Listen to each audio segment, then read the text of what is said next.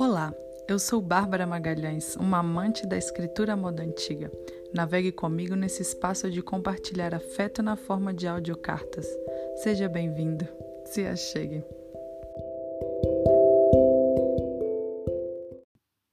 Carrondel Maipo, 9 de março de 2021. Querida mulher que há em mim. Olá, beleza? Como está você? Desculpa a pergunta, mas é que eu ainda estou me acostumando a te reconhecer em mim. Ainda me custa reconhecer como uma, como uma mulher. E embora pareça estranho essa estranheza, sou obrigada a admitir que Simone de Beauvoir tinha razão. Não se nasce mulher, se torna. E mesmo que desde sempre me identifique como uma, faz bem pouco tempo que com segurança abro a boca para dizer que é isso que eu sou, uma mulher. Eu nasci menina, cresci e fui educada como uma, mas como a gente já está cansado de saber, mulheres existem várias. Nem sequer nosso sexo, ventre, útero, seios e menstruação são suficientes para juntarmos numa única e uníssona categoria. Já tem mais de milhares de provas que nossa corporeidade, ou seja, nossos aspectos físicos, não são suficientes para definirmos como uma. E no meu ponto de vista, é aí que mora toda a beleza do fazer parte desse coletivo. Ser mulher não é questão de corpo, eu diria que é uma questão de alma. Na época que eu nasci, no último ano dos anos 80, não era costume das famílias o tal chá revelação. Se a gestante tivesse sorte, as famílias tinham apenas duas oportunidades de saber o sexo do bebê. Não dá nem para acreditar que hoje a gente faz em média seis ultrassons por gravidez, contra apenas no máximo dois na época dos nossos pais. Mas enfim, minha mãe conta que quando descobriu que a pessoinha que estava morando dentro da sua barriga era menina, sofreu uma leve desilusão. Ela já havia sonhado em gestar um menino, a criança que ia trazer alegria e orgulho ao meu pai, que ia acompanhá-lo ao Ipatingão nas tardes de domingo, que ia desfilar pela escola com a camisa do galão da massa. Mas aí era eu, uma menina. E agora? E aí que eu nasci, e mesmo menina me tornei a alegria e orgulho do meu pai, e passado o susto da minha mãe também. Uma das lembranças mais gostosas que eu tenho da infância é de alguns dias de domingo eu sentada no ombro do meu pai comendo uma laranja descascada na máquina do moço do estádio de futebol de São Mateus. Meu pai me levava no campo e a gente ficava sofrendo e xingando juntos pela grade que separava o gramado da arquibancada.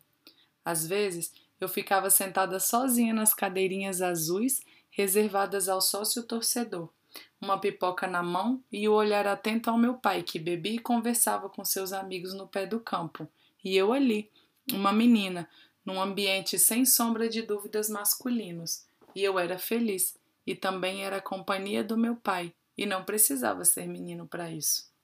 Dessa vez, minha mãe conta que, já passado o trauma de uma gravidez não desejada, ela ansiava internamente que sua próxima cria também fosse mulher, porque assim seríamos parceiras, amigas e caminharíamos juntas. Minha mãe já se havia deixado encantar pela graça que é cuidar do feminino. Minha irmã nasceu, cresceu junto a mim em parceria e desentendimentos, em muito dos quais eu me lembro repetir: Por que você não é um menino? Eu queria ter um irmão homem, para ela eu dizia.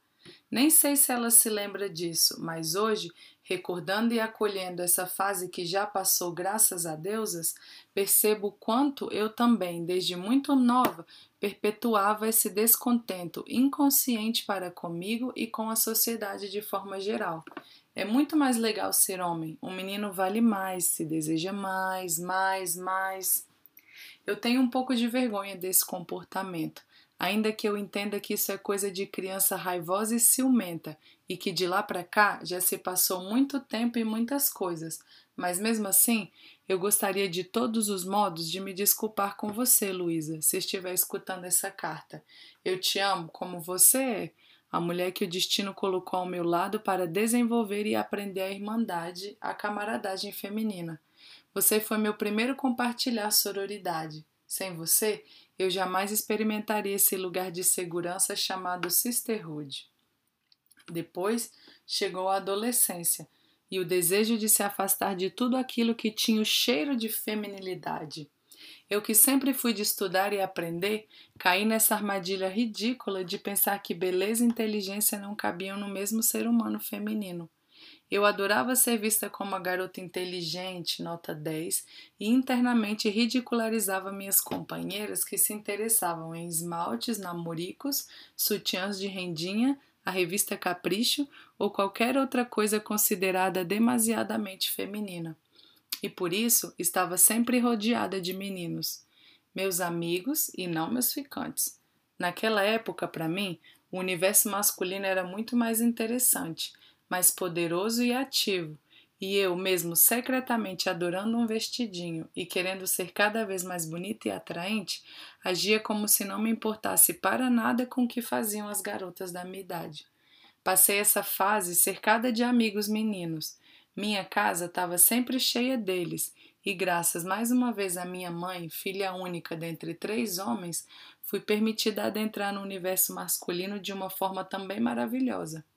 Aprendi sobre companheirismo, videogames e competição de peido de sovaco, coisa que dificilmente se daria entre meninas nos anos 90.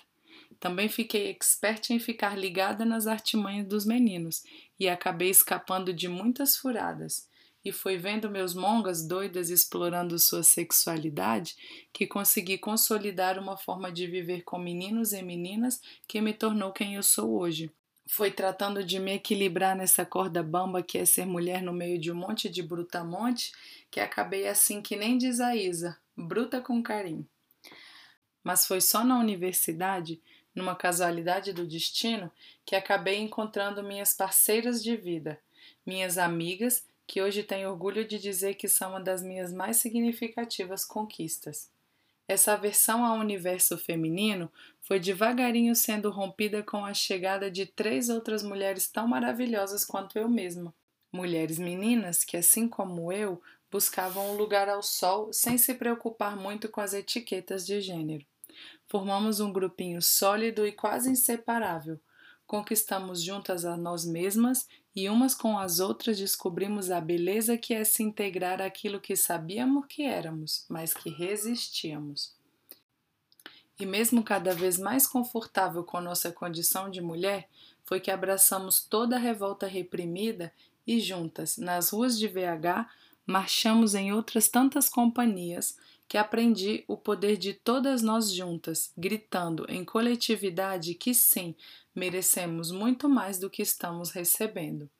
Foi de mãos dadas nos protestos de um 8M que fiz as pazes com a debilidade que eu acreditava estar em mim. Juntas, a gente é mais que todos, porque o que nós queremos quando saímos em protesto não é um mundo machista ao avesso, um mundo onde sejamos nós as donas do poder, as chefes de famílias, de empresas ou dona da porra toda. As batalhas que lutamos é pelo fim da vulnerabilidade, é a conquista pela igualdade, independente da forma como se nasce, ou como diria uma célebre frase zapatista: um mundo onde caibam todos os mundos. Isso é o que eu aprendi a querer para nós.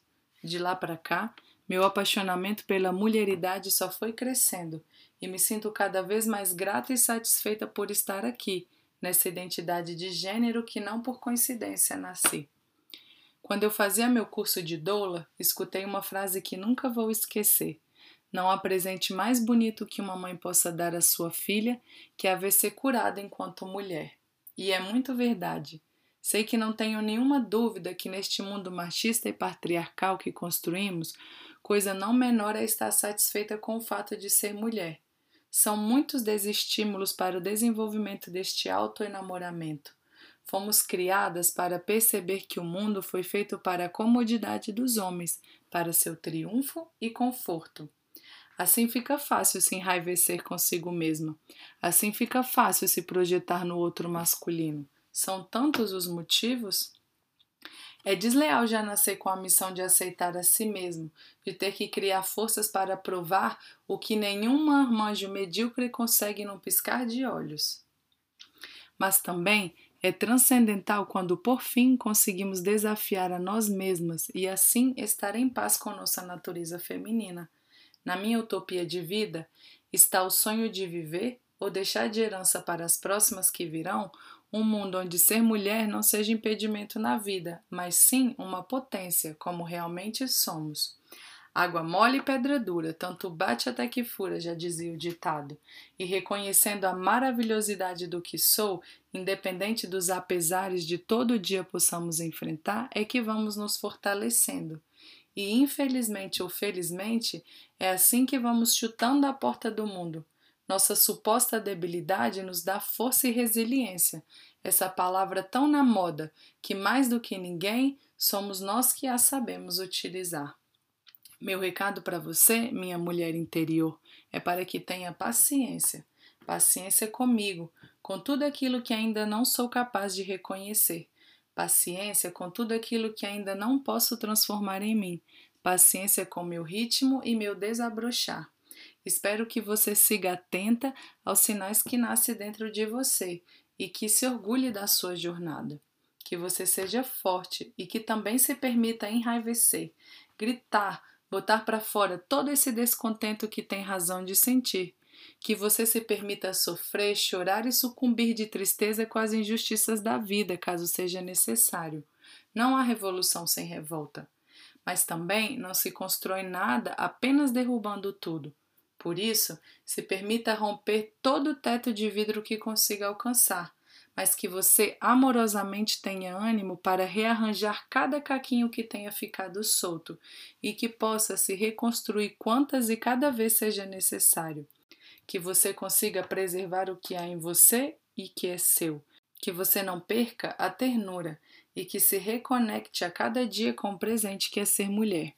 Para os demais habitantes dessa mulher bondosa que é a Terra, fica o desejo que em não muitos anos o nosso dia seja celebrado não em função das memórias de um assassinato coletivo a um grupo de mulheres operárias queimadas vivas por protestar por seus direitos trabalhistas, mas que seja uma celebração da vida, não de morte. Aliás, qual é o ser humano que não nasceu de uma mulher neste planeta? E é por isso que nesta data, sim especial, te escrevo para agradecer pela perseverança que você tem dedicado a mim.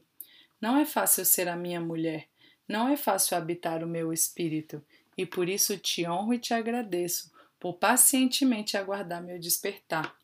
Espero que sigamos essa paquera e que deste namoro eu consiga me comprometer. Sei que estaremos juntas na saúde e na doença, na alegria e na tristeza até que a morte nos separe, e que na próxima vida eu volte em paz, outra vez mulher. Amém.